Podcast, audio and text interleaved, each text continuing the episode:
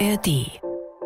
Habt ihr schon mal was auf Pump gekauft? Ein Kaffeevollautomaten, ein Auto oder ein Haus? Ungewöhnlich ist das nicht. Und unser Staat, der lebt eigentlich immer auf Pump. Die aktuelle Staatsverschuldung liegt bei rund zweieinhalb Billionen Euro. Das ist eine Zahl mit dann hinten noch elf Nullen dran. Ja, damit das aber nicht völlig ausufert, gibt es die Schuldenbremse. Aber von der sind einige gerade schwer genervt. Vor allem nach dem Entscheid des Bundesverfassungsgerichts fehlt ja jetzt auch einfach mal ordentlich Geld in der Kasse. Wenn ihr diese Folge gehört habt, wisst ihr in gut 10 Minuten, warum wir eine Schuldenbremse haben, ob sie funktioniert, wer sie am liebsten wieder loswerden will und warum. Das ist 10 Minuten Wirtschaft, eure tägliche Dosis Wirtschaftsinfos in der ARD Audiothek und überall, wo es Podcasts gibt. Heute mit mir, Nils Walker. Schön, dass ihr dabei seid. Wir wollen also über Schulden im ganz großen Stil reden. Und damit kennt sich Alex Drost aus der NDR Info Wirtschaftsredaktion ganz gut aus. Hallo Alex. Die Leute müssen alle denken, ich habe einen Berg von Schulden vor mir. Hallo Nils. hat, hat er nicht, hat er nicht, glaube ich zumindest. Aber Alex, gehen wir auf die großen Schulden, die andere Leute haben, nämlich zum Beispiel der Staat und die Schuldenbremse. Die ist ja nach der globalen Finanzkrise im Grundgesetz verankert worden. Aber das klingt so nach, ja, wir packen eine Bremse rein, aber wie funktioniert denn die eigentlich konkret? Das ist gar nicht so schwer. Also im Kern geht es darum, dass Bund und Länder jedes Jahr für einen ausgeglichenen Haushalt sorgen müssen. Das heißt konkret, die Länder dürfen keine neuen Schulden machen, während der Bund bis zu 0,35 Prozent neue Schulden aufnehmen darf, gemessen an der Wirtschaftsleistung. Und dann kann es ja auch noch sein, wir haben es gesehen während der Corona-Pandemie, dass sowas wie eine außergewöhnliche Krise um die Ecke kommt. Mhm. Und damit der Staat äh, in so einer Situation auch noch handlungsfähig ist, gibt es natürlich die Möglichkeit, die Schuldenbremse auch auszusetzen. Okay, das ergibt auch irgendwie Sinn, das kann ich nachvollziehen. Aber die Politik ist ja darüber hinaus jetzt auch noch kreativ geworden. Stichwort Sondervermögen. Das klingt uns ja allen im Ohr. Ja, genau. Und kreativ ist sie schon äh, vor langer Zeit äh, geworden. Dazu gleich mehr. Sondervermögen, um das erstmal zu erklären, sind ja nichts anderes als neue Schulden, die vorher in der Tat aber auch begründet werden müssen. Und diese, man kann sie auch Nebenhaushalte nennen, äh, fallen eben nicht unter die Schuldenbremse. Äh, so kam ja auch die Bundeswehr zu ihrem 100 Milliarden Euro Sondervermögen. Mhm. Aber auch schon weiter vor gab es Sondervermögen. Ich habe es ja ähm, angekündigt. Denken wir nur mal an den Fonds zur Finanzierung der deutschen Einheit, der 1990 schon aufgelegt wurde. Gut, aber da gab es ja auch die Schuldenbremse noch nicht, ne? Richtig, die Schuldenbremse kam 2009, wurde erstmals angewendet 2011. Aber ich habe eine Frage jetzt auch noch. Du hast eben gesagt, die Länder dürfen gar keine Schulden machen, der Bund nur ein klitzekleines bisschen, aber wir haben ja noch mehr Verwaltungsebenen des Staates in Deutschland, nämlich die Städte und Gemeinden. Gilt das eigentlich für die dann auch? Also darf die Stadt, in der ich wohne, die Gemeinde, darf die auch keine Schulden aufnehmen? Äh, die Schuldenbremse gilt gilt nicht für Städte und Gemeinden. Die sind davon ausgenommen. Wird auch immer wieder kritisiert, weil ja zum Beispiel Städte und Gemeinden durchaus auch einen großen Anteil an der Neuverschuldung insgesamt haben können. Denken wir mhm. zum Beispiel nur mal an die Gelder, die ja aktuell für die ordentliche Unterbringung von äh, Flüchtlingen aufgebracht werden müssen. Ist ja auch so ein bisschen fies, ne? Dann könnte ja der Bund einfach sagen, okay, ich nehme keine Schulden, aber ich schiebe es so rüber die Verantwortung, dass die Städte und Gemeinde das machen müssen. Aber das ist ein anderer Punkt. Aber gucken wir uns nochmal die Schuldenbremse konkret an, weil sie hat ja einen Sinn und Zweck. Sie soll ja die Schulden bremsen, die Schulden sollen weniger werden. Hat das denn überhaupt geklappt? Könnte auf den ersten Blick genauso aussehen. Uh, könnte. Könnte, weil ja tatsächlich auch seit es die Schuldenbremse gibt, die Neuverschuldung auch tatsächlich gesunken ist. So, man könnte jetzt also sagen, die Bremse wirkt, aber man kann mhm. es auch anders sehen, denn in dieser Zeit, so ab 2010, Pi mal Daumen, und die Jahre danach ähm, ist die Wirtschaft ja auch kräftig gewachsen. Die Zinsen waren im Keller und es gab auch nur relativ wenige Arbeitslose, das alles war natürlich super gut für den Haushalt, denn man brauchte schlichtweg gar nicht so viele neue Schulden. Das ist des Rätsels Lösung. Ja gut, das war dann so ein bisschen schön Wetterkapitän mäßig, ne? Also oder Glück gehabt. oder Glück gehabt. Ähm, aber die Schuldenbremse soll ja verhindern, dass spätere Generationen hohe finanziellen Belastungen vererbt bekommen. Das ist ja eigentlich eine gute Idee, die dahinter steckt. Aber wenn wir uns jetzt mal angucken, äh, ja gut, dann haben sie zwar keine Schulden, aber wir sparen sparen das Geld vielleicht gerade jetzt in Zeiten, wo die Wirtschaft nicht mehr so brummt an anderer Stelle, dann kriegen unsere Nachkommen ja kaputte Straßen, kaputte Brücken, eine Verwaltung, die runtergespart ist, nicht mehr funktioniert. Also es äh, kann doch auch keine Lösung sein. Oder male ich da gerade den Teufel an die Wand?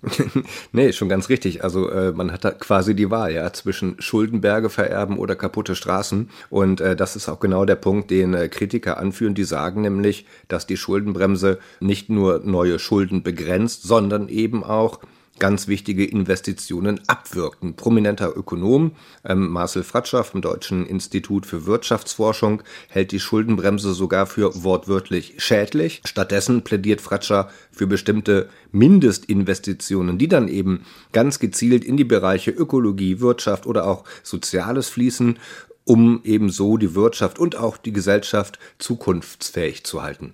Und wir hatten ja eben schon über Ausnahmen gesprochen für die Schuldenbremse. Jetzt sagen ja Leute, okay, Ökologie, Wirtschaft oder sowas, da haben wir jetzt schwierige Zeiten.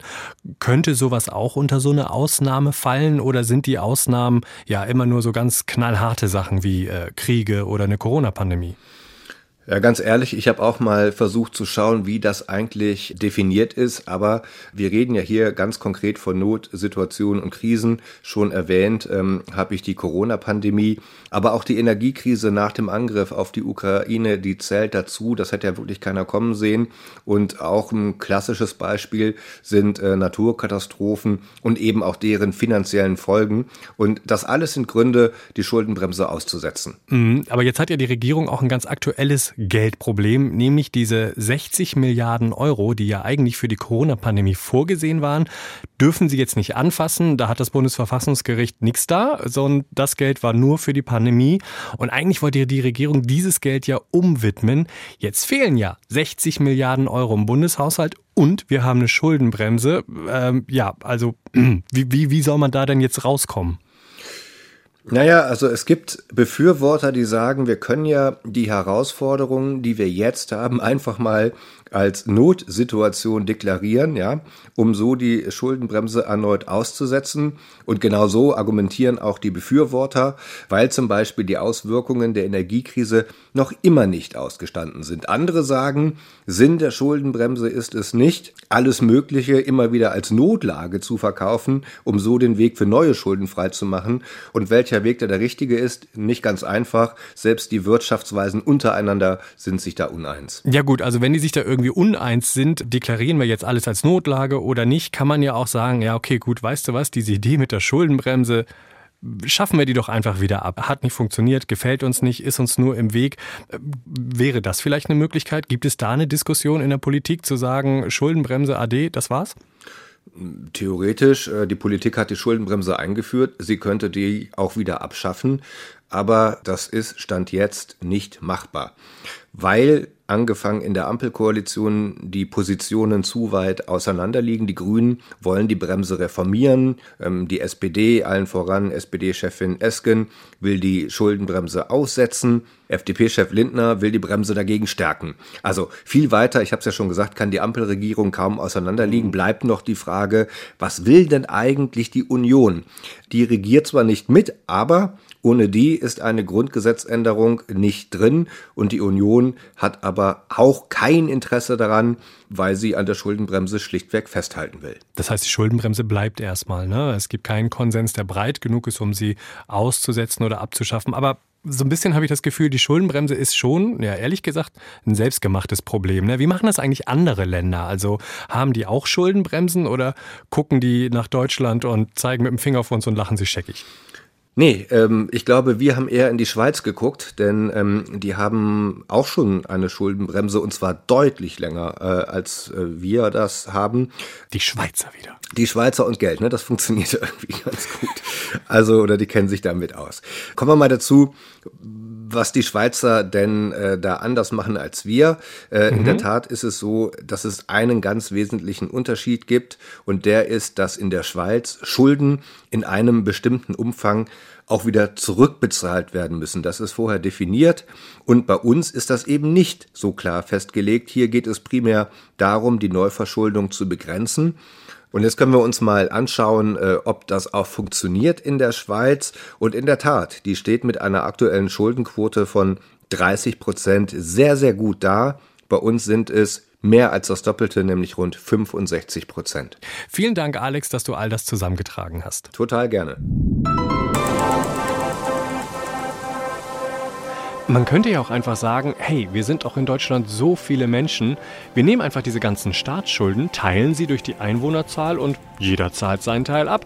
Wird schon nicht so viel sein. Ja, also wenn man das ausrechnet, jetzt wo wir das aufzeichnen, wären es dann aktuell 29.647 Euro pro Kopf, Tendenz steigend. Hm. Ist die Schuldenbremse also eine ganz gute Idee? Wie seht ihr das? Schreibt mir mal eine Mail dazu an wirtschaft.ndr.de und lasst doch gerne ein Abo da, dann bekommt ihr von uns jeden Tag eine neue Folge von 10 Minuten Wirtschaft. Mein Name ist Nils Walker, ich sage Tschüss und bis morgen.